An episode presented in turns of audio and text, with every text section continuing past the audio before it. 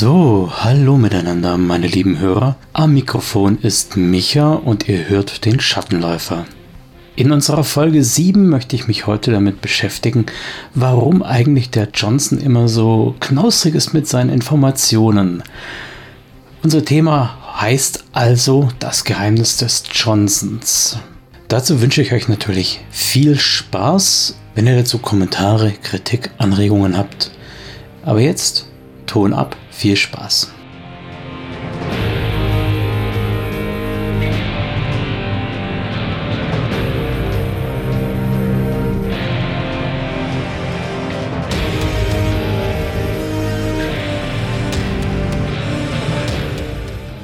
Vielleicht noch kurz vorweg, weil ich mir vorstellen könnte, dass das Ganze vom einen oder anderen so ein bisschen unterschwellig bemerkt wird. Zum Zeitpunkt der Aufnahme, 8. März 2022, ist der Konflikt zwischen Russland und Ukraine im vollen Gange und es fällt mir so ein bisschen schwer, manche Themen hier so zu, zu thematisieren. Ich werde deshalb vielleicht an einer oder anderen Stelle etwas vager bleiben, etwas weniger detailliert irgendwas beschreiben und die moralische Implikation jetzt zu diesem Zeitpunkt nicht über Themen wie Gewalt, bewaffnete Auseinandersetzung und kriegerische Konflikte zu reden, die ist mir durchaus bewusst. Andererseits ist und bleibt Rollenspiel und damit auch Shadowrun für mich ein Freizeitprozess, ein rekreativer Prozess. Und äh, auch wenn das Leben momentan kompliziert genug ist, möchte ich mir nicht über alles Gedanken machen müssen, wenn ich mal Freizeit habe. Ich hoffe, ich habe mich da verständlich genug ausgedrückt. Und wer sich durch kriegerische Themen im Moment getriggert fühlt, der sollte vielleicht am besten auch keinen Shadowrun-Podcast hören. Ich werde auf jeden Fall weitermachen, vielleicht auch gerade für die, deren Leben gerade kompliziert ist. Leute, wir kommen da irgendwie durch und ähm, es geht weiter.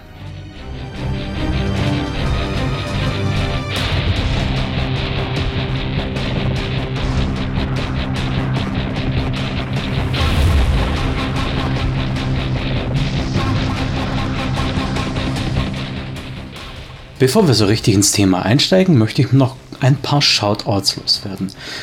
Ich habe zwei neue Supporter, die leider in den letzten Folgen so ein bisschen untergegangen sind. Einmal, weil ich eine Hörspielfolge hatte und dann hatten wir ja das Rules as Written mit dem Christian. Da habe ich also auch keine Shoutouts gemacht, deshalb hat sich hier ein bisschen was angestaut. Einmal habe ich hier unbekannterweise einen Herrn Smoke, bei dem ich mich an dieser Stelle ganz herzlich für seinen Beitrag bedanken möchte. Und dann möchte ich mich noch bei dem Patreon Jochen bedanken. Vielen Dank euch beiden. Euer Beitrag ist sehr willkommen. So, der Titel der heutigen Folge lautet ja Das Geheimnis des Johnsons.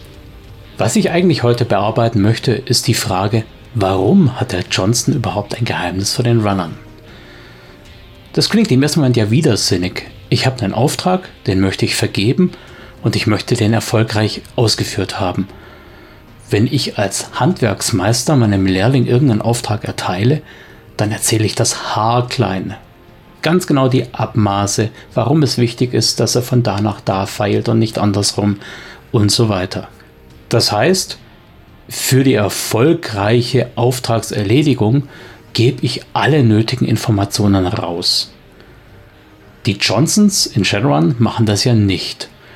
Die Runner wissen in der Regel nicht, für wen sie diesen Run machen und zu wem die Tochtergesellschaft gehört, was in dem geheimnisvollen Koffer drin ist, warum es wichtig ist, dass man zu einem gewissen Zeitpunkt da eindringt, warum es wichtig ist, dass keiner mitbekommt, dass man da war und so weiter. Wir wollen uns also damit beschäftigen, warum der Johnson Geheimnisse vor den Runnern hat und eben nicht alle Informationen rausrückt, beziehungsweise dass diese Geheimhaltungsstrategie für den Johnson und den Konzern im Hintergrund eventuell sogar erfolgsgarantierend ist oder aus wirtschaftlicher Sicht die sinnvollere Alternative darstellt. Ich muss an der Stelle vielleicht kurz dazu sagen, dass mir bei diesem Thema wie bei keinem anderen zuvor aufgefallen ist, wie sehr es doch von meiner persönlichen Wahrnehmung der Shadowrun-Welt geprägt ist. Ich habe mit anderen darüber geredet, wie sie zum Beispiel die Auftragsvergabe sehen, wie sie die Ehre des Kontraktes sehen, wie sie überhaupt die Loyalitäten und die Übergänge dazwischen sehen. Und ja, es hat sehr viel mit dem Spielstil und mit dem verwendeten Narrativ zu tun, ob das, was ich jetzt hier in dieser Folge von mir gebe, für euch passend ist oder nicht. Ich habe auch gemerkt, dass ich da so ein bisschen sehr vom Cyberpunk geleitet bin, beziehungsweise von dem, was man in den Romanen von William Gibson eben zu lesen hat von Cyberpunk. Und da ist das Ganze fluider. Das mag natürlich vielleicht auch daran liegen, dass ich bei den Cyberpunk-Romanen eine Erzählung habe, die ja im Prinzip gerailroadet ist, könnte man sagen. Und die übliche Shadowrun-Runde ganz anders die Abenteuer durchlebt. Ironie an sich, denn eigentlich sollte man ja denken, wenn ich in einem Abenteuer viel mehr Freiheiten habe, dann könnte ich eher Loyalitätskonflikte, Seitenwechsel oder hm, irgendwelche Twists einbauen. Aber es ist natürlich so, dass sich der Autor seine ganzen Twists, seine ganzen Verratmomente von vornherein ausbreiten kann und auch Möglichkeiten sich überlegt, wie er aus der Situation rauskommt. Hätte er keine Möglichkeit, irgendeine Situation aufzulösen, dann würde er sie vermutlich nicht schreiben. Das ist in einem dynamischen Abenteuer natürlich ganz anders. Ich könnte mir zum Beispiel vorstellen, dass die Regel, einen Kontrakt unbedingt einzuhalten oder seinen Johnson nicht zu hintergehen, vor allem darin liegt, dass wir als Spielleitung oder beziehungsweise als Kreativschaffende eher die Möglichkeit haben, die Story vorzugeben, weil wir eben so ein paar Auswüchse der Storyentwicklung damit eindampfen. Aber jetzt habe ich, glaube ich, endgültig genug Vorgelaber geleistet und wir starten mal ins Thema.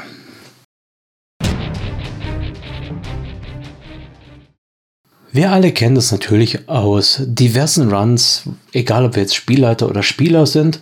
Es gibt ja immer den Johnson oder den Herrn Schmidt und die heißen ja nicht umsonst Johnson oder Schmidt. Das sind ja oft nur Mittelsmänner, die deshalb Johnson heißen, damit man eben nicht weiß, wie sie wirklich heißen. Das ist so eine Eigenheit von Shadowrun und schon ein Kuriosum an und für sich, weil wenn ja sowieso jeder weiß, dass sie nicht Johnson heißen, warum sagen sie dann, dass sie Johnson heißen? Also ist dieser Pseudoname mehr oder weniger eine Art Berufsbezeichnung. Übrigens, Cyberpunk löst das Ganze, indem man eben Fixer hat oder Schieber. Die haben natürlich einen echten Namen, es sind auch echte Kontakte. Warum macht also Shadowrun hier noch eine Stufe mehr, dass der Schieber sagt, ich habe einen Johnson, statt direkt selber die Crew zusammenzustellen?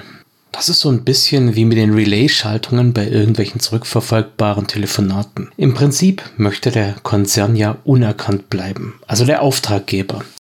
Wir bleiben jetzt einfach mal nur bei den Konzernen, weil die so das klassische Element sind. Natürlich kann man auch für andere Organisationen arbeiten, ob das jetzt Privatpersonen sind oder keine Ahnung, die Cyberklinik an der Kreuzung oder die Draco Foundation oder was auch immer. Nicht alle wollen ja unerkannt bleiben, aber dann ist das ganze Thema hier auch schon wieder hinfällig. Das heißt, wir bleiben jetzt bei den Konzernen, die auch unerkannt bleiben wollen. Warum wollen Konzerne unerkannt bleiben? Offensichtlich ist es natürlich so, dass der Konzern seine Konkurrenz nicht gerade alarmieren möchte. Das heißt, würden die Runner am Anfang schon wissen, hier geht es darum, dass Ares Shiawase in den Hintertreten will, ja, dann könnte man mit den Informationen natürlich was anfangen. Das heißt, wir bleiben einfach mal beim Beispiel. Der Auftraggeber ist Ares, auch wenn die Runner davon nichts wissen sollten. Warum möchte Ares nicht, dass Shiawase davon weiß? Es mag natürlich den Einzelfall geben, dass Ares es sehr wohl will, weil es irgendein Vergeltungsakt sein soll und da soll eine Quittung da liegen. Aber das ganze Konzept des Shadowrunners ist ja eigentlich der entbehrliche, nicht zurückverfolgbare Bauer, den man auf dem Schachfeld bewegt. Nicht zurückverfolgbar ist hier so das große Kreuz, an dem wir uns abarbeiten müssen. Der Konzern möchte natürlich nicht zurückverfolgbar sein, um zum Beispiel einer potenziellen Strafe zu entgehen. Was wir uns ganz oft nicht klar machen, ist, die Konzerne, zumindest die größeren, besitzen ja Extraterritorialität. Das heißt, in dem Moment, wo irgendwelche bewaffneten Truppen auf das Gelände eines extraterritorialen Konzerns eindringen, haben wir damit eigentlich eine kriegerische Handlung gestartet. Und das ist natürlich klar. Auch wenn sich alle großen Megakonzerne dieses Mittels bedienen, ist es natürlich nichts, was man so ganz offen rausposaunen möchte. Das heißt, wir haben ja auch den Konzerngerichtshof. Für irgendwelche größeren Vergehen gäbe es natürlich auch eine Strafe. Zumindest, wenn das Ganze offiziell wird. Das heißt, eventuell wollen die gar nicht, dass irgendein Fall von extraterritorialem Eindringen überhaupt am Konzerngerichtshof verhandelt werden würde. Aber selbst dann möchte unser böser Auftragsgeberkonzern Ares natürlich nicht zurückverfolgbar sein, weil man könnte ja mit Vergeltung rechnen. Das bedeutet, auch wenn Shiawase nichts direkt dagegen tun könnte, könnten sie zumindest mal dafür sorgen, dass da so ein bisschen Schaden entsteht bei Ares. Das könnte ungerichtet sein oder eben ganz gezielt, wie auch immer. Ares wird das nicht mögen, Ares wird das nicht gefallen.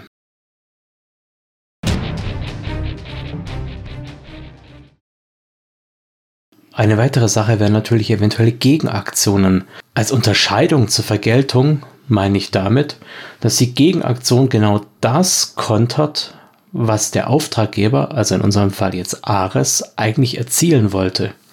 Da müssen wir mal so ein bisschen genauer reinschauen in die einzelnen Auftragstypen, sage ich jetzt mal. Bei einer Extraktion wäre das natürlich diese Aktivposten zurückzugewinnen, sprich den entführten Wissenschaftler wieder zurückzuentführen oder etwas ähnliches. Hier wird das Ganze natürlich extrem interessant, je nachdem, ob die Extraktion jetzt kooperativ passiert ist, also sprich, ob der Shiawase-Forscher zu Ares wechseln wollte oder ob er eigentlich bei Shiawase bleiben möchte. Beide Richtungen geben ein ganz interessantes Spiel, wenn ihr das dann doch mal irgendwie in der Kampagne einbauen wollen würdet. Wie auch immer, es ist natürlich klar, egal ob Ares jetzt kooperativ oder nicht kooperativ einen Aktivposten von Shiawase gemobst hat, sie wollen nicht, dass der zurückgenommen wird. Dasselbe kann natürlich bei Prototypen passieren. Auch hier könnte Shiawase einfach wieder Runner engagieren, die den Prototyp zurückstehlen. Wie sieht das Ganze aus bei Datendiebstahl? Daten werden ja in der Regel kopiert also braucht man sie theoretisch nicht zurückzustehlen. Was man aber als Gegenaktion ansetzen könnte, wäre diese Daten dort zu vernichten. War der ursprüngliche Auftrag dagegen etwas rein Destruktives, so wie ein Attentat, eine Sabotage, dann ist es dementsprechend schwierig, da dagegen eine Gegenaktion direkt zu gestalten. Wenn das Ganze schon passiert ist. Aber genau da kommen wir nachher nochmal drauf zurück, weshalb nämlich der Konzern so wenig Informationen rausgibt oder der Johnson, der im Auftrag vom Konzern irgendwelche Runner anheuert. Man möchte natürlich nicht, dass eine Aktion bekannt wird, so dass die Gegenaktion noch sozusagen ins laufende Geschehen eingreifen könnte. Also ist klar, wenn die Runner erfolgreich ein Attentat durchgeführt haben, dann kann man keine Gegenaktion machen, um den wiederzubeleben. Oder nur wenn die Runner sehr schlampig waren. Aber wenn der Plan der Runner früh genug bekannt werden würde, könnte man dementsprechend mit mehr Bodyguards oder einem Double oder magischen Tricks oder sonst irgendwas die eigentliche Aktion verhindern. Ähnlich sieht es aus bei Ermittlungen oder Propaganda. Wenn natürlich irgendetwas erstmal ermittelt wurde, dann ist es schwierig, diese Ermittlungen wieder zurückzukurbeln. Man kann aber versuchen, sozusagen die Grundlage zurückzunehmen. Sprich, ich habe ermittelt, was der Bürgermeister für Bestechungsgelder bekommen hat und sollte das an die Presse weitergeben. Dann gibt es natürlich so die typischen Gegenaktionen, dass der Bürgermeister plötzlich einen Unfall hatte oder mh, hm, egal, was da auch immer sein mag. Das heißt, der Konzern möchte unerkannt bleiben, wenn er Runner beauftragt damit er einer Strafe, einer Vergeltungsaktion oder einer Gegenaktion zuvorkommt.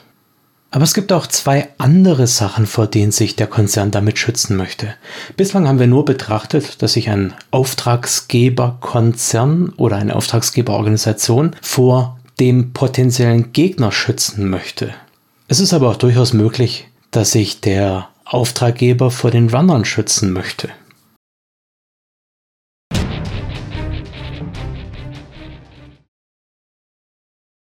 Eine mögliche Sache, vor der er sich zum Beispiel schützen möchte, wäre, dass die Runner, die ja eigentlich grundsätzlich Söldnerseelen sind, also für Geld etwas tun, auf die Idee kommen könnten, für Geld auch was anderes zu tun. Nämlich zum Beispiel einerseits die Informationen, die sie eventuell im treuen Glauben, im Vertrauen von Konzernen bekommen haben, weiter zu verkaufen. Zum Beispiel an ein weiteres Runner-Team oder an das Zielobjekt, in unserem Beispiel an Shiawase. Es wäre natürlich für die Runner höchst dämlich, wenn sie sagen würden, okay, wir planen hier einen geheimen Run, versuchen den auch durchzuziehen, also sprich den Prototyp zu stehlen oder so etwas. Gleichzeitig informiere ich aber Shiawase darüber, was ich vorhabe, weil das würde natürlich die eigene Erfolgswahrscheinlichkeit und die Überlebenswahrscheinlichkeit senken. Das heißt, der einzige Grund, warum Runner so etwas tun sollten, wäre, wenn sie der Meinung sind, sie wollen den Run gar nicht wirklich durchführen. Oder, wenn wir es mal ganz mies betrachten, sie engagieren irgendwelche Subunternehmer, irgendwelche idiotischen Runner, denen sie diesen Auftrag weiterverkaufen und gleichzeitig informieren sie aber die Gegenseite darüber. Sowas ist natürlich höchst fragwürdig moralisch, aber auf Moral werde ich noch in einer anderen Folge eingehen. Das möchte ich also jetzt erstmal nicht vertiefen. Ein ganz anderer Aspekt wäre, wenn die Runner wirklich sagen, der Auftrag ist Scheibenkleister. Wir wollen diesen Auftrag nicht durchführen, weil er uns hm, zu gefährlich erscheint oder moralisch nicht richtig erscheint oder ich habe keine Ahnung. Es gibt ja immer so Gründe, warum irgendwelche Spieler irgendwelche Aufträge nicht machen wollen. Vielleicht haben sie auch eine Animosität gegen den Johnson oder den Schieber oder den Konzern an sich. Aber im Grunde ist es auch egal. Der Konzern, in unserem Beispiel Ares, möchte sich natürlich gegen Seitenwechsel schützen. Gut, wenn es jetzt natürlich nur den einen Run gibt, den Ares beauftragt, dann ist so ein Seitenwechsel relativ uninteressant. Weil in dem Moment, wo die Runner die Seiten wechseln, passiert ja auch nichts mehr. Es gibt ja keine Runner mehr, die den Auftrag übernehmen. Das heißt, auch Shiawase hätte in dem Moment nicht wirklich ein Interesse an einem Seitenwechsel. Der Seitenwechsel würde in dem Fall ja nur so aussehen, dass die Runner eben sagen, okay, wir lassen unsere Aktion. Das heißt, ein Seitenwechsel wäre nur dann überhaupt denkbar, wenn es eine Art umkämpftes Ding gibt. Also zum Beispiel, wenn der Prototyp noch in der Hand der Runner ist oder wenn der Wissenschaftler noch als Geisel bei den Runnern ist, dann könnten sich die Runner überlegen, ob sie die Seiten zurückwechseln. An der Stelle natürlich nochmal so ein Hinweis, so ein Kontraktbruch ist natürlich etwas, was den Ruf schädigt. Andererseits machen das die Johnsons auch immer wieder. Solange also nicht ständig eure Runner die Johnsons übers Ohr hauen lasst, ist das Narrativ kein großes Problem. Wenn eure Runner natürlich ständig irgendwie versuchen, noch ein bisschen mehr Geld rauszufeilschen oder sonst irgendwas, indem sie die Seiten wechseln wie äh, andere Leute die Unterhosen, werden die Johnsons irgendwann auch keine Aufträge mehr für diese Runner haben. Also, Seitenwechsel ist vielleicht mal eine spannende Option, ist aber wie gesagt nichts, was ständig vorkommen sollte. Jetzt hatte ich hier gerade noch davon erzählt, dass die Runner vielleicht um irgendwie noch ein paar Union rausleiern, die Seiten wechseln oder Optionen abchecken. Natürlich ist jemand, der keine Informationen hat, auch in der Verhandlung schwächer. Oder andersrum, wer Informationen hat, der kann auch besser auf den Tisch hauen. Mal als kleines Beispiel, wenn ich weiß, der Prototyp, den ich hier gerade geholt habe, der ist 10 Milliarden Nuyen wert und ich soll mit 10.000 abgespeist werden, dann könnte ich natürlich auf die Idee kommen zu sagen, hey, ich möchte ein bisschen mehr vom Kuchen ab. Allein deshalb möchte natürlich in unserem Beispiel der Konzern Ares nicht, dass die Runner alles wissen. Und der Johnson, der natürlich auch einen gewissen Anteil bekommt, möchte auch nicht, dass die Runner zu viel wissen. Darüber hinaus ist es natürlich viel einfacher, mehr Infos zu extrapolieren, je mehr Infos man hat. Wenn also die Runner nur wissen, da ist der Koffer und den musst du bis zu diesem Zeitpunkt daraus geschafft haben, ja, dann haben sie den Zeitpunkt und mehr eben auch nicht. Wenn sie aber wissen, dass dieser Koffer den neuen Prototyp oder einen Virenstamm oder ein neues Medikament enthält oder irgendwelche Daten, ganz egal, dann können Sie da mehr daraus ableiten. Wenn also der Konzern Ares den Koffer bis zu diesem Zeitpunkt haben möchte, dann könnte das sein, dass es ist, um eine Pressekonferenz platzen zu lassen oder um eine Patentbeantragung kaputt zu machen oder um selbst das Patent zu beantragen oder um irgendeine Veröffentlichung, wie auch immer. Da kann man dann wieder Rückschlüsse ziehen. Die Runner sollen den Koffer rausholen, bevor irgendeine Pressekonferenz stattfindet. Dann weiß man auch, was könnte drin sein in dem Koffer. Und in dem Forschungsbereich, wer ist da die potenzielle Konkurrenz von Shiawase? Das lässt dann vielleicht auch wieder Rückschlüsse zu, wer der eigentliche Auftraggeber war. Und damit haben die Runner wieder Informationen, die sie eventuell gewinnbringend einsetzen können. Zum Beispiel, wenn Sie wissen, dass Ares in Seattle gerade extrem unter Bedrängnis ist und ganz dringend dieses Patent brauchen. Vielleicht haben Sie es schon angemeldet, haben aber den Prototyp dazu nicht mehr und sind selbst die Gegenaktion. Also ist da so ein gewisser Zeitdruck da. Und dieser Zeitdruck, den der Konzern A in dem Fall hätte, den können die Runner natürlich auch wieder zu Geld machen. Also will Konzern A nicht, dass die Runner von diesem Zeitdruck erfahren. Wir haben jetzt auf der einen Seite Dinge herausgearbeitet, warum Konzern A sich vor Konzern B schützen möchte. Wir haben herausgearbeitet, warum Konzern A sich vor seinen eigenen Werkzeugen von seinen Runnern schützen möchte. Und darüber hinaus gibt es natürlich auch noch andere externe Faktoren, vor denen sich eventuell schützen möchte. Das ganze Konzept von Shadowrun ist ja, dass der Johnson als anonymer Auftraggeber die Runner anheuert, die auch anonym sind. Da kann dann beide Seiten sozusagen die Kenntnis voneinander komplett abstreiten. Das heißt, die Runner sind und bleiben ein Zahnrad. Wenn sie also gefangen genommen werden vom anderen Konzern, von Lone Star, von einer dritten Kraft oder vielleicht auch von gegnerischen Runnern, dann wissen sie einfach nichts oder nur das Wesentliche ob ich jetzt in der Gefangenschaft freiwillig rede, um mir einen Vorteil zu verschaffen, oder ob ich ein Überlaufangebot annehme, ob ich unter Folter oder unter magischen Befragungen irgendetwas von mir geben würde, das alles ist hinfällig, wenn ich die Information gar nicht habe. Dieser Mangel an Informationen, der verschiebt natürlich das Gewaltenverhältnis, das Machtverhältnis zwischen Konzern, Johnson und den Runnern. Das ist ein ganz klassisches Element des Cyberpunk-Narrativs, dass der Runner eben der Punk ist, der Gossenbewohner, der nicht wirklich die Möglichkeit hat, groß mitzuspielen. Das sind die Ratten, die sich vom Abfall ernähren müssen. Das sind die, die die Krümel essen müssen, die vom Kuchen der Großen übrig bleiben. Wenn ihr dieses Narrativ für euch nicht haben wollt, weil ihr sagt, unsere Runner sind so kompetent, unsere Runner wollen einfach mal dicke mitspielen oder so, dann könnt ihr dann natürlich aus diesem Schema ausbrechen.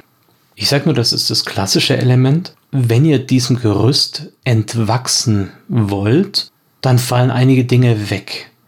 Das Machtverhältnis zwischen Johnson und Runner zum Beispiel bedeutet eben auch, dass die Runner immer drum kämpfen müssen, irgendwie ihr Existenzminimum abzudecken. Bleiben wir einfach mal bei dem Prototyp von vorher. 10 Millionen sind nicht wirklich ein großer Betrag. 10 Millionen, das ist schon ein äh, Mehrfamilienhaus manchmal, wenn die Lage entsprechend ist und die Technik entsprechend ist. Also nehmen wir mal wirklich was, wo ein AAA-Konzern auch Interesse dran haben könnte. Sagen wir einfach mal 10 Milliarden. Wenn jetzt also die Runner wirklich einen Informationsvorsprung hätten, oder zumindest einen Informationsgleichstand, könnten sie natürlich ihren Teil des Kuchens einfordern. Und wenn wir da jetzt ein Fair Share machen würden zwischen Konzern Johnson Runnern, wo die Runner auch nur 20% davon abbekommen, dann brauche ich euch nicht vorzurechnen, was das für die Runner bedeuten würde. Das bedeutet für euch als Spielleiter aber eigentlich auch, dass da die Erzählung so gut wie vorbei ist. Zumindest die klassische Shadowrun-Erzählung. Wenn nämlich irgendein Runner mal mit 2 Milliarden Nuyen rumläuft, warum sollte der nochmal für 5000 Nuyen irgendeinen Run übernehmen? Im Ernst, wenn mein Bankkonto 2 Milliarden Nuyen enthält, dann riskiere ich doch nicht mein Leben, um da noch ein Promille oben drauf zu legen. Also wenn ihr halbwegs konsistent spielt, in Character spielt und nicht plötzlich alle Adrenalin-Junkies sind, die, obwohl sie es nicht nötig haben, trotzdem weiter auf die Straße gehen, dann ist da vorbei. Jetzt nehmen wir einfach mal an, ihr habt als Spielleiter aus Unachtsamkeit oder ähm, mehr oder weniger, weil die Spieler gut gearbeitet haben, ihnen Informationen gegeben und damit den Runnern die Möglichkeit gegeben, auch ihren fairen Anteil von 2 Milliarden Union einzufordern. Jetzt habt ihr also dieses Team mit 2 Milliarden Union rumsitzen und wollt damit weiterspielen. Ich habe ja gerade schon gesagt, das ist erstmal ein bisschen schwierig, dann nochmal mit 5000 Union Runs anzufangen. Und die Rüstungsspirale nach oben hin ist auch witzlos, dass ihr im nächsten Run dann eben 3 Milliarden Nuyen macht. Das, nee, fangen wir erst gar nicht an, weil das Geld dann ja auch bedeutungslos wird, wenn man gar nichts mehr hat, wofür man es wirklich braucht. Das Ganze muss so ein bisschen am Spieltisch dann verhandelt werden. Wenn ihr runter wollt von diesem hohen Geldberg, kann man natürlich sagen, man stiehlt es den Runnern. Das ist Frustration ohne Ende und funktioniert nur, wenn wirklich alle sagen, okay, blöd gelaufen, machen wir so einen Redcon und erzählen die Geschichte einfach so, dass uns Geld gestohlen wurde. Reizvoller könnte da vielleicht sein, dass man die Runner zu Hoodern umbaut und sagt, okay, wir haben hier dieses Projekt, um das kümmern wir uns, da können wir auch Geld reinpumpen. Das muss mh, hm, nicht unbedingt das Tierheim sein oder das äh, Kinderwaisenhaus. Das kann auch was ganz anderes sein. Ein Naturschutzgebiet oder eine eigene Firma oder mh, hm, egal was. Irgendwas, wo man sich anderweitig dafür engagieren kann. Ich nehme mal an, keiner der Spiele hätte jetzt wirklich Interesse daran, bei einer Firma so eine Art Wirtschaftssimulation mit euch durchzuspielen. Aber man könnte ja irgendwen installieren, der diese Firma verwaltet und die Runner bleiben weiterhin quasi Runner im eigenen Interesse. Wäre eine ganz andere Kampagne, aber durchaus eine Möglichkeit. Wie auch immer, wenn dieses Informationsungleichgewicht zu häufig oder zu extrem gestört ist, dann können eben die Runner brutal absahnen und wenn ihr im Standardnarrativ weiterspielen wollt, dann müsst ihr das verhindern. Man könnte jetzt natürlich sagen, okay, man kann das Informationsgleichgewicht auch herstellen und trotzdem keine Riesenbelohnungen machen, aber da müsste man sich mal die Plausibilität durchrechnen. Also, für einen Run ist ja mindestens mal ein Exec irgendwo auf der Seite des auftraggebenden Konzerns beschäftigt. Dann möchte der Johnson mitverdienen, und dann möchten die ganzen Runner mit verdienen. Damit das Ganze sich lohnt, auch vom Risiko her, vor allem für jemanden wie ein Exec, der wirklich was zu verlieren hat, muss dabei natürlich einiges rumkommen. Also wenn der Anteil der Runner in einem fairen Prozess 5000 pro Nase wäre, dann müsst ihr euch einfach mal hochrechnen, wie wenig das für den Exec nachher bedeuten würde und ob ihr mit einem Jahresgehalt von, ich sag jetzt einfach mal 100.000 Nuyen, wirklich das Risiko auf euch nehmen würdet, da in illegale Aktivitäten verstrickt zu werden. Zumal das Geld, das dabei erwirtschaftet ist, ja nicht wirklich beim Exec landet, sondern erstmal beim Konzern landet, der auch wieder irgendwelche juristischen Folgen oder sowas abzuwägen hat. Also sprich, der eigentliche Auftragswert ist immer deutlich höher wie das, was beim Runner ankommt. Wir haben da erstmal eine Seite, warum die Runner nicht so viele Informationen haben dürfen. Und das ist die, dass wer Informationen hat, auch eine gewisse Macht hat.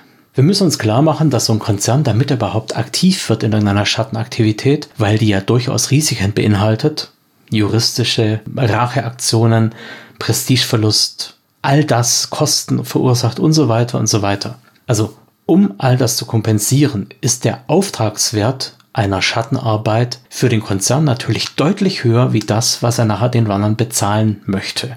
Wenn wir ein Informationsgleichgewicht hätten, wo die Runner dasselbe wissen wie der Konzern, dann könnten die Runner natürlich mehr Hebelwirkung einsetzen, um ihre Verhandlungsposition zu stärken und um mehr Geld rauszuleiern. Das heißt de facto, haben die Runner alle Informationen, dann haben sie auch alle Macht und damit die Möglichkeit, deutlich mehr Kohle zu machen. Das gibt narrativ ein paar Probleme, das gibt spielmechanismisch ein paar Probleme. Es ist natürlich völlig klar, wenn das Konto dicke gefüllt ist, dann gibt es einmal narrativ keine Notwendigkeit mehr für den Runner auf Runs zu gehen. Und es gibt auf der anderen Seite auch keine Belohnung mehr, die es wirklich wert ist. Wenn ich das Geld für fünf Hubschrauber jeder Art habe, dann möchte ich doch nicht mehr Geld verdienen. Was soll ich denn damit? denselben Hubschrauber noch in Rot, Gelb und Grün? Nee, das ist nicht das, wofür man sein Leben riskiert. Also sprich, ihr wollt das Informationsungleichgewicht, damit die Runner nicht zu viel Kohle verdienen, damit das Spiel einmal narrativ und einmal spielmechanismisch weitergeht. Eine Frage, die wir uns jetzt noch gar nicht gestellt haben, ist die, warum möchte denn eigentlich der Johnson nicht, dass sein Name bekannt wird? Eventuell ist der Johnson ja noch nicht mal wirklich physisch da, wenn man irgendein Treffen in der Matrix hat. Und dann kann der Avatar natürlich ein ganz beliebiger sein. Dann kann der aussehen wie ein Troll und ist in Wirklichkeit ein Zwerg. Ganz egal. Also, warum möchte der Johnson nicht bekannt werden? Warum möchte er nicht wiedererkannt werden können? Eine der Standardtropen in Shadowrun ist ja, dass man vom Auftraggeber oder vom Johnson verarscht wird. Der Auftrag an den Johnson, der kommt ja in unserem Beispiel vom Konzern Ares. Und Ares sagt dann, wir brauchen das, wir zahlen das dafür, such dir ein Team, mach die Scheiße. Jetzt ist es natürlich wie immer in irgendwelchen wirtschaftlichen Prozessen, wenn ich eine Kostenvorgabe habe und eine Zielvorgabe habe, dann möchte ich meine Marge möglichst groß halten und das mache ich, indem ich die Kosten möglichst niedrig halte. Sprich, wenn der Johnson es hinkriegt, für Billiggeld die Sache durchzuziehen, dann hat er den Rest für sich. Wie kriegt er das hin, das Ganze für möglichst billig Geld durchzuziehen? Na, Einerseits natürlich, wenn die Runner nicht wissen, wie wertvoll das Ding ist, das sie da in der Hand haben, dann können sie auch nicht aufmucken und mehr Anteil fordern. Das ist eine Sache. Die andere Sache ist die, wie gesagt, Standardtrope, der Johnson verarscht die Runner. Wenn er ihnen das Ding abknöpft und ohne zu bezahlen geht, tja, dann ist es recht super. Dann hat er natürlich keine Kosten.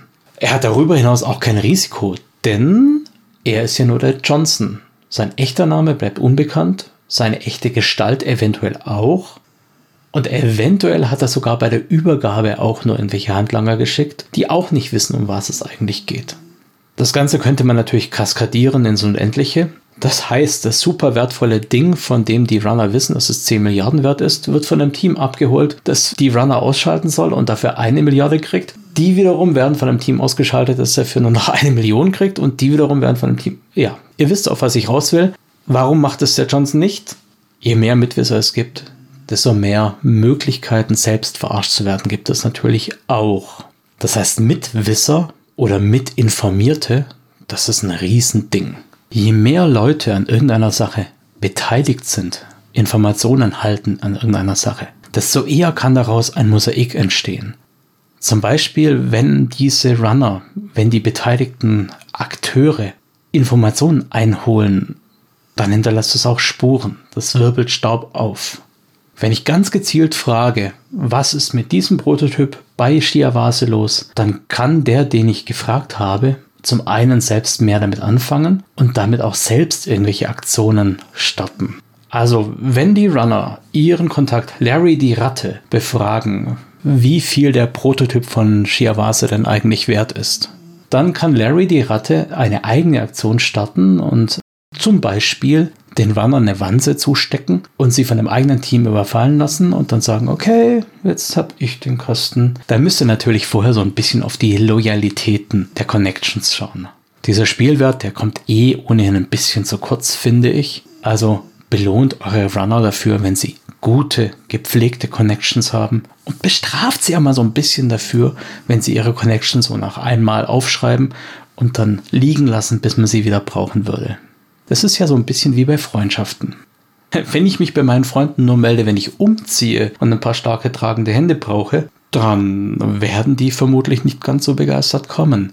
So sieht es mit Connections natürlich auch aus. Wenn die Connection immer nur unter großem Risiko irgendwelche Informationen beschaffen muss, dann wird sie eventuell nicht mehr drangehen oder gucken, dass sie ihren eigenen Vorteil kriegt oder wie auch immer. Also Spielwert, Loyalität ist vor allem bei der Informationsbeschaffung eine ganz große Sache.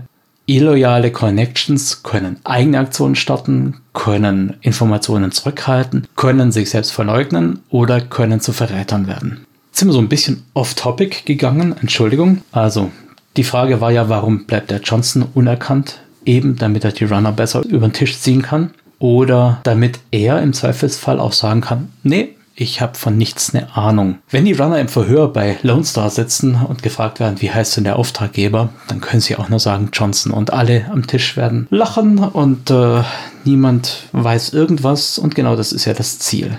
Also irgendein Mensch mit dem Namen Johnson, der wird sicher in Seattle nicht gefunden. Und genau das ist natürlich das, der Hintergrund. So, in der ganzen Variable fehlt noch was eigentlich die Runner dafür oder dagegen haben könnten, genug Informationen zu haben. Ich meine, es ist natürlich klar, so ein Auftrag braucht minimal irgendwelche Informationen. Wenn ich nicht weiß, was ich tun muss, wann ich es tun muss, wo ich es tun muss, dann kann ich es nicht tun, ist klar. Der Konzern A und der Johnson haben natürlich beide ein Interesse daran, dass der Auftrag erfolgreich abgehandelt wird. Das heißt, sie werden die Informationen weitergeben, die zum Erfolg führen können, aber eben nicht mehr. Und genau das ist ja die Krux. Wir haben also immer so ein bisschen den Trade-off zwischen Erfolgswahrscheinlichkeit und Korrumpierung. Je mehr irgendwelche Beteiligten wissen, desto eher können sie ihr eigenes Ding drehen. Und je weniger sie wissen, desto entbehrlicher und desto unselbstständiger sind sie in ihren Entscheidungen. Die Frage ist, ob die Infos, die der Johnson den Runnern zur Verfügung stellt, ausreichen müssen oder ob sie ausreichend sind. Und die Antwort bzw. der Grund, warum wir immer Beinarbeit machen sollten, ist natürlich der, dass die Infos nicht ausreichen. Warum reichen Infos nicht aus? Nun, zum einen deshalb, weil wir natürlich die Geschichte in ihrer vollen Pracht entfalten wollen. Das ist jetzt so ein spielmechanismischer Grund. Wenn eure Spieler keine Ahnung haben, was im Hintergrund passiert, dann ist es nur ein Mach das, bekomme Geld dafür, bekomme Karma dafür, nächster Auftrag. Da geht natürlich ein bisschen was an Tiefe verloren. Damit also die schönen Verflechtungen im Hintergrund überhaupt irgendwie offensichtlich werden können, braucht es diese Beinarbeit im Hintergrund, braucht es die Aktionen der Runner, die da mehr rausfinden wollen. Gut, das ist natürlich eine schöne Sache für die Spielleitung und die vier, fünf Spieler, die am Tisch sitzen, aber es ist noch nichts Immersives, noch nichts Narratives dabei. Also, warum sollte Sammy, der Straßensamurai, und Trisha, die Deckerin, Energie investieren, um an mehr Infos zu kommen. Als kleiner Einschub vielleicht, diese Beinarbeit, die ist ja auch nicht immer ganz risikolos. Und auch nicht ganz kostenlos, muss man natürlich dazu sagen. Eventuell muss ich ein bisschen bestechen, um an Infos zu kommen. Und eventuell laufe ich auch das Risiko, dass ich durch meine Nachforschungen erstmal die Gegenseite darauf aufmerksam mache, was überhaupt Sache ist. Das heißt, auch die Beinarbeit ist so ein bisschen was, wo man immer so ein bisschen hin und her taxieren muss. Wie viel darf sein? Wie viel Infos sollen überhaupt rauskommen? Und wie viel Energie möchte ich als Spieler und als Spielleitung darin investieren? Neben den ganzen Risiken gibt es natürlich noch die Sache am Spieltisch, dass Beinarbeit häufig Zeit frisst. Ich kann mich daran erinnern, dass es früher bei uns häufig so war, dass ich zur Beinarbeit mit meinem Fragenkatalog gegangen bin und dann jede Connection nach jeder Information befragt habe. Sprich, man würfelt, keine Ahnung, ein Spieler würfelt am Stück 20, 30 Gebräuche Proben. Damals war es eben noch so. Heutzutage sind es andere Proben, aber es ist völlig wurscht. Im Endeffekt, wenn man es nur spielmechanismisch abhandelt, dann sind das eine ganze Anzahl Proben und damit eine ganze Anzahl Spielzeit, die für Proben und für Würfeln und für Gamism verwendet wird. Ihr wisst, ich bin kein Freund von Game-Missen, also möchte ich das möglichst klein halten. Damit diese Spielzeit irgendwie sinnvoll verwendet werden kann, muss man bei Möglichkeit das Ganze rollenspielerisch anreichern. An der Stelle also der Appell, wisst die Connections eurer Runner, habt ein klares Bild von ihnen, behandelt sie wie richtig vollwertige tragende NSCs, habt für die Connections Kinder, Probleme, Wünsche, Visionen. Keine Ahnung. Äh, Larry, die Straßenratte, von der ich vorher gesprochen habe, könnte zum Beispiel drogenabhängig sein. Vielleicht würde man die Zuverlässigkeit dieser Connection erhöhen, wenn man sie irgendwie zu einer guten Entzugseinrichtung bringen kann. Der Barkeeper zum Beispiel könnte Probleme haben mit Schutzgelderpressungen durch die Mafia oder so. Und schon könnte da wieder ein bisschen einhaken. Das ist dann schon mehr als komm hier so 200 Nuyen, sag mir deine Infos da wird die Spielwelt lebendiger. Und es ist auch eine Möglichkeit für die Spieler dann die Loyalitäten eventuell noch ein bisschen zu erhöhen, weil, naja, ein bisschen Kleingeld ist natürlich immer schön. Aber wenn mir jemand bei einem Problem geholfen hat, das ich alleine nicht bewältigen könnte, auch nicht mit 1000 Nuyen, dann hilft mir das auf jeden Fall weiter. Da werde ich eher dankbar sein. Also, da wären wir jetzt bei der verquerten Idee, ich hoffe, ihr könnt mir noch folgen, dass die Runner nicht genügend Informationen bekommen, damit ihr mit euren Spielern Rollenspiel mit den Connections machen könnt während der Beinarbeit. Bisschen weit hergeholt vielleicht, aber es gehört natürlich alles mit in diesen Spielfluss, der so ursprünglich mal vorgesehen war und der auch so in ähnlicher Form zumindest auch in manchen Büchern vorkommt, wenn da irgendwelche Smartframes programmiert werden oder man irgendwelche Leute anruft. Macht es nicht wahllos. Lasst eure Spieler nicht wahllos alle Connections nach allen Dingen fragen. Macht es gezielt und ausgewählt, weil Informationsdisbalance, je mehr Leute du fragst, desto eher weiß irgendwer irgendwas, kann sich rein drauf machen und diese Information auch wieder nutzen. Ob er es jetzt Pay-Data-mäßig nutzt oder eigene Aktionen macht, ganz egal. Was ich jetzt noch ganz ausgelassen habe, ist, warum wollen die Runner narrativ, also die Charaktere selber, warum wollen die mehr Infos über ihren Run haben? Wir haben ja gesagt, Konzern A oder der Johnson geben so viel Infos weiter, dass es reichen müsste. Reichen müsste für die Zwecke des Konzerns, nicht notwendigerweise für die Zwecke der Runner. Das muss man ganz genau unterscheiden, weil eventuell hat der Konzern ja vor, die Runner zu opfern. Also, dass man ihnen sagt, hier hast du mal 10.000 Euro, geh mal los, mach mal einen Sabotageangriff auf die Einrichtung XY.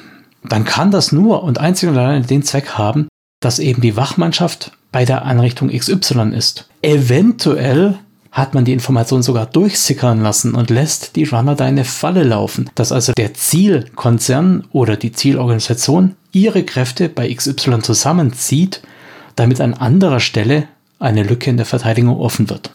Genauso sind Aufträge möglich, dass man die Runner nur als Beute durch die Gegend hetzt, dass man ihnen, keine Ahnung, eine Geisel mitgibt, die aber gechippt ist und die ganze Zeit ihre Informationen weitergibt, sodass die Runner ständig verfolgt werden können und da so eine Art Schnitzeljagd veranstalten.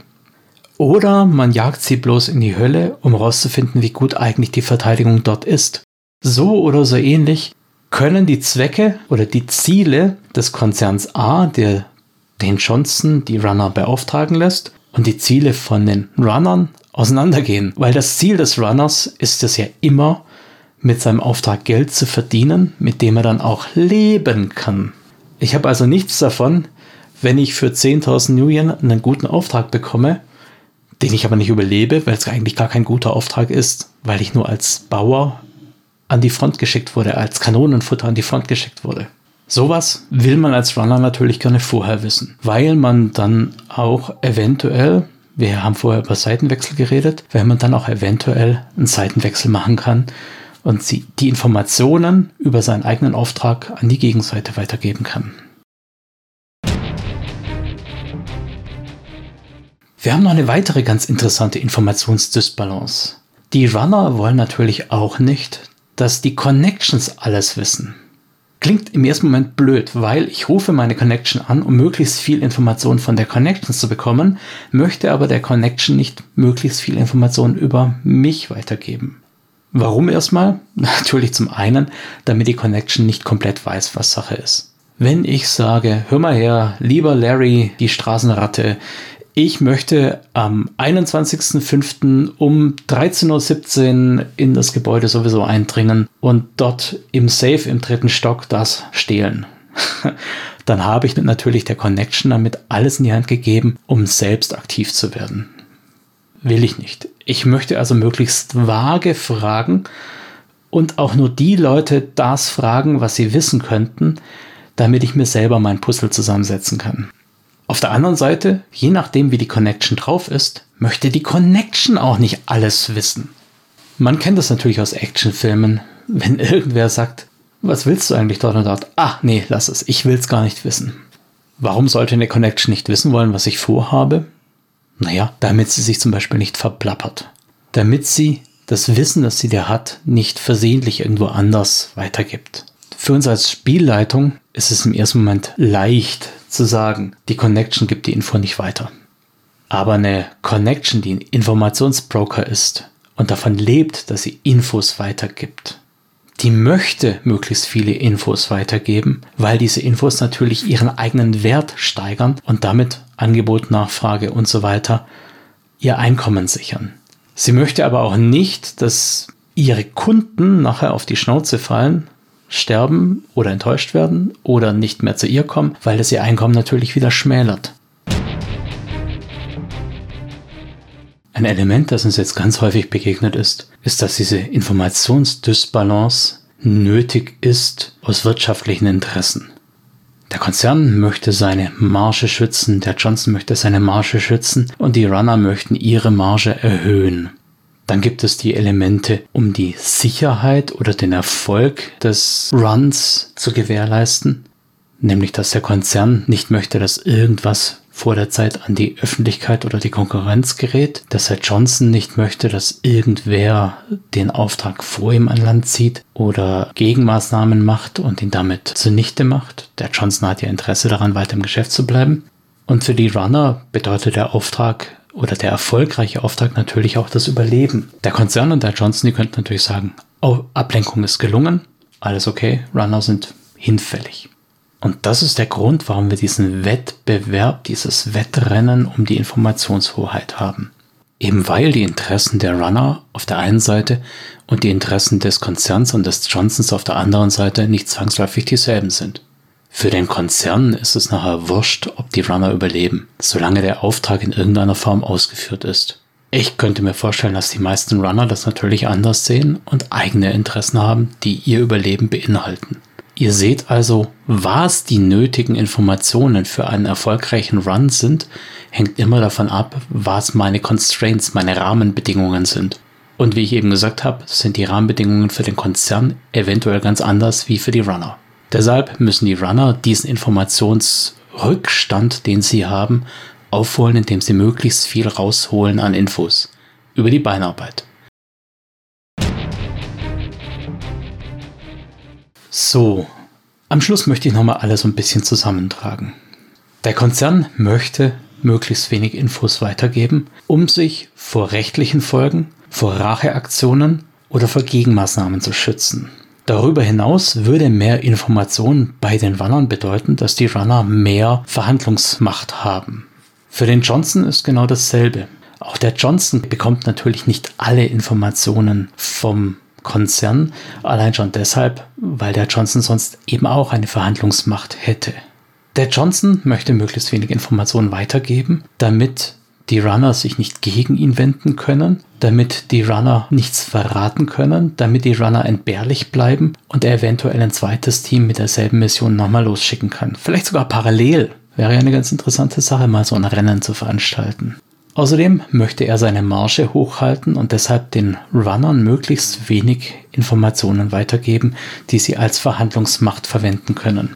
Die Runner dagegen möchten sie nicht verheizen lassen, wollen also wissen, wann sie aufs Kreuz gelegt werden und brauchen deshalb die Informationen, beziehungsweise sollten Informationen haben wollen. Des Weiteren ist die Informationsbeschaffung natürlich etwas, was die ganze Geschichte verdichtet und was euch Möglichkeiten zum Rollenspiel mit den NSCs, mit den Connections gibt. Für die Spielleitung bedeutet es natürlich, dass ich diese Erfolgswahrscheinlichkeit so einstelle, dass die Erzählung mit den Minimalinformationen schon mal durchgeht. Soll heißen, die Runner bekommen die Infos, die sie wirklich brauchen, um das Abenteuer zu spielen es darf aber nicht so sein, dass sie zwangsläufig scheitern, wenn sie die Beinarbeit nicht machen. Oder nicht erfolgreich machen, müsste ich vielleicht sagen. Übrigens an der Stelle vielleicht noch der Hinweis, ich werde demnächst auch mal eine Folge über Skill-Checks, über Fertigkeitsproben machen. Und die Beinarbeit ist ja zumindest regelmechanisch eine große Fertigkeitsprobe. Und was es bedeutet, wenn eine Fertigkeitsprobe scheitert oder nicht gemacht wird, das ist eine Frage, die wir uns ja noch anschauen wollen. Also, die Spielleitung muss so viel Information rausgeben, dass der Erfolg möglich ist. Sollte so viel Infos verstecken, dass die Charaktere triumphieren können, also wirklich mit dem nötigen Wissensvorsprung eben der Falle entgehen oder dem Johnson ein Schnippchen schlagen oder wie auch immer. Darf aber nicht so viel Infos verstecken, dass die Runner in einem Run irgendwie an 10 Milliarden Nuyen kommen und das Spiel damit beendet ist. In dem Themenbereich müsst ihr euch bewegen. Basisinformation muss für den Erfolg ausreichen. Beinarbeitinformation muss das Spiel anreichern, sowohl vom Hintergrund als auch von den Möglichkeiten der Runner, darf aber nicht den I-Win-Button zur Verfügung stellen. Beachtet bei der Beinarbeit die Charakterwerte der Connections, der NSCs und lasst eure Runner nicht alles kreuz und quer durch die Gegend fragen. Jeder potenzielle Mitwisser ist nämlich jemand, der die Runner auch aufs Kreuz legen könnte. Ihr merkt vielleicht auch, was ich eingangs gemeint habe. Meine Vision von einem Cyberpunk-Setting, von einem Shadowrun-Setting ist sehr viel paranoider als das zum Beispiel in der Drachenherz-Trilogie vorkommt, wo ja die Truppe um Ryan Mercury mehr oder weniger so eine Band of Brothers ist. Für mich ist Cyberpunk dreckiger, wüster, misstrauischer. Jeder betrügt jeden. Wir merken das in den Spielrunden eigentlich nur noch an der Trope, dass der Johnson natürlich die Runner reinlegt, weil der Johnson ist natürlich der Böse, der Handlanger der Konzerne. Für mich ist diese Paranoia aber eigentlich viel mehr. Jede Connection verfolgt immer auch eine eigene Agenda. Jeder Johnson, jeder Konzern, vielleicht sogar jeder einzelne Runner in eurer Gruppe hat seine eigene Agenda. Vielleicht nur mal kurz der Einschub. Denken wir uns mal, einer eurer Runner hätte eine Schwester, die in einer Klinik von Mitsuhama liegt. Und vielleicht hat irgendwann mal ein Exec von Mitsuhama gegenüber diesem Runner durchblicken lassen, hör mal her, Alter, wenn du irgendwas hörst, was mit uns zu tun hat, dann meldest du dich. Wenn jetzt also dieser Runner irgendwann spitz kriegt, dass es einen Run gibt, der gegen Mitsuhama oder irgendeine Tochterfirma geht, könnte er sinnvollerweise auf die Idee kommen, ich möchte meiner Schwester was Gutes tun, dann werde ich mal dem Kerl erzählen, was hier gerade abläuft. Das passiert am Spieltisch häufig auch deshalb nicht, weil wir ja so eine Art Social Contract haben, der PvP in jeglicher Form verbietet.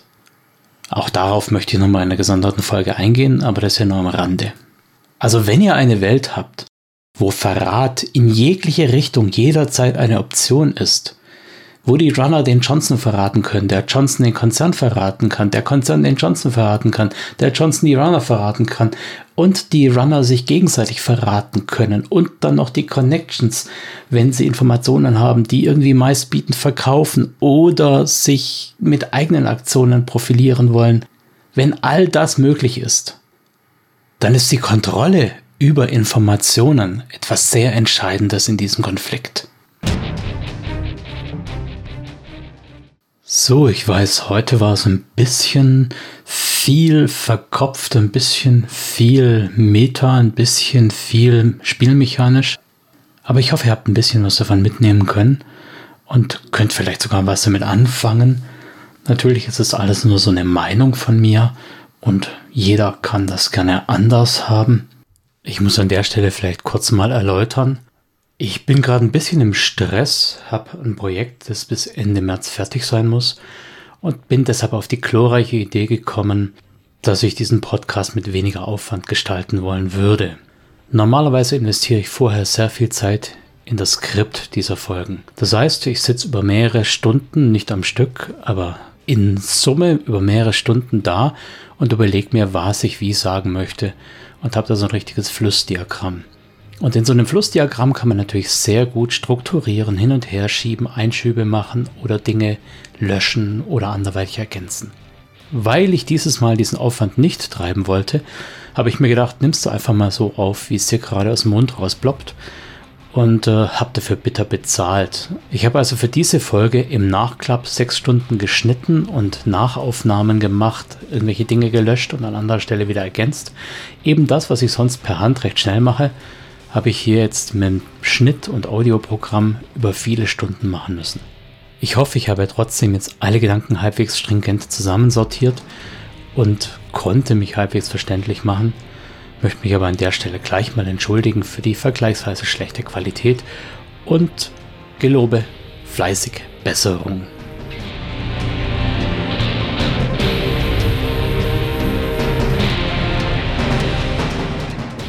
Es ist ja an der Stelle auch üblich, dass ich euch einen kleinen Ausblick gebe über das, was auf euch zukommt. Da wäre zum einen nächste Woche das Interview mit Sascha Morlock, seines Zeichens Mitglied der Shadowrun Deutschland Redaktion und innerhalb der Redaktion so etwas wie der Law Master, gleichzeitig aber auch politisch nicht ganz uninteressiert und äh, jemand, der Wissenschaft und Rollenspiel so ein bisschen zusammenbringt. Ich bin sehr gespannt, was da so dabei rauskommt und das wird am 18.03. on air gehen. Am 25.03. ist dann der siebte Teil unseres interaktiven Hörbuchs und wenn ich das von der Planung her so recht überblicke, ist es auch der vorletzte Teil. Das heißt, wir können uns bald auch von Thorn verabschieden. Dann möchte ich als nächste große Theoriefolge, wenn man es denn so nennen möchte, über die One-Trick-Ponies und die Checks of All Trades reden. Diese Folge wird dann vermutlich am 1. April on air gehen. Mehr Vorankündigungen möchte ich gar nicht machen, weil man da immer Probleme hat. Also stay tuned. Ich jedenfalls bedanke mich an der Stelle erstmal für eure Aufmerksamkeit und äh, wünsche euch weiterhin viel Spaß mit dem Spiel. Nice Dice, haut rein. Bis bald, Micha.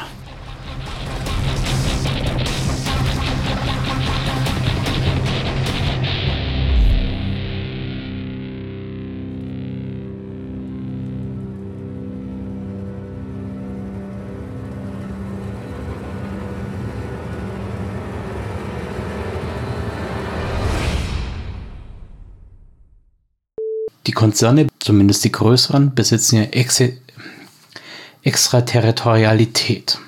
In der Regel haben die Konzerne ja selber irgendwelchen Dreck am Sternen, also äh, das heißt, eventuell wollen die gar nicht, dass irgendein Fall von Extraterritorialität, nämlich zum Beispiel einerseits, ich werde nachher noch mal kurz drauf eingehen.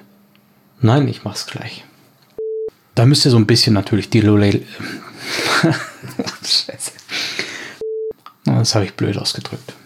Skripte ich die vor, äh, die Shadowrun-Logo und Inhalte mit freundlicher Genehmigung von Pegasus Spiele unter Lizenz von Catalyst Game Labs und Tops Company Incorporated. Copyright 2020 Tops Company Incorporated. Alle Rechte vorbehalten. Shadowrun ist eine eingetragene Handelsmarke von Tops Company Incorporated. Die Musik stammt vom Album Silicium von der Band Erdenstern und heißt A Reckless Chase. Die Verwendung im Rahmen dieses Podcasts erfolgt mit freundlicher Genehmigung von Erdenstern. Alle Rechte bleiben bei Erdenstern.